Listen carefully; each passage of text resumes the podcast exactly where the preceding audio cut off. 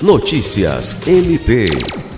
O Ministério Público do Estado do Acre, por meio do Centro de Apoio Operacional às Procuradorias e Promotorias de Justiça Criminais, participou na última sexta-feira 5 de uma reunião promovida pela Secretaria Estadual de Justiça e Segurança Pública para dialogar sobre a campanha Sinal Vermelho.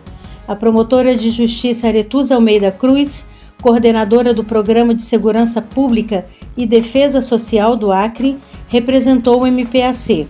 A campanha Sinal Vermelho foi lançada em junho de 2020 pelo Conselho Nacional de Justiça e pela Associação dos Magistrados Brasileiros, como ação emergencial voltada a ajudar as vítimas de violência doméstica durante a fase do isolamento social em razão da pandemia da Covid-19.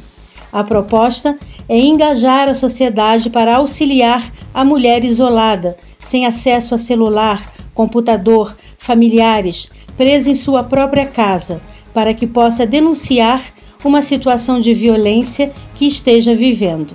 Lucimar Gomes, para a Agência de Notícias do Ministério Público do Estado do Acre.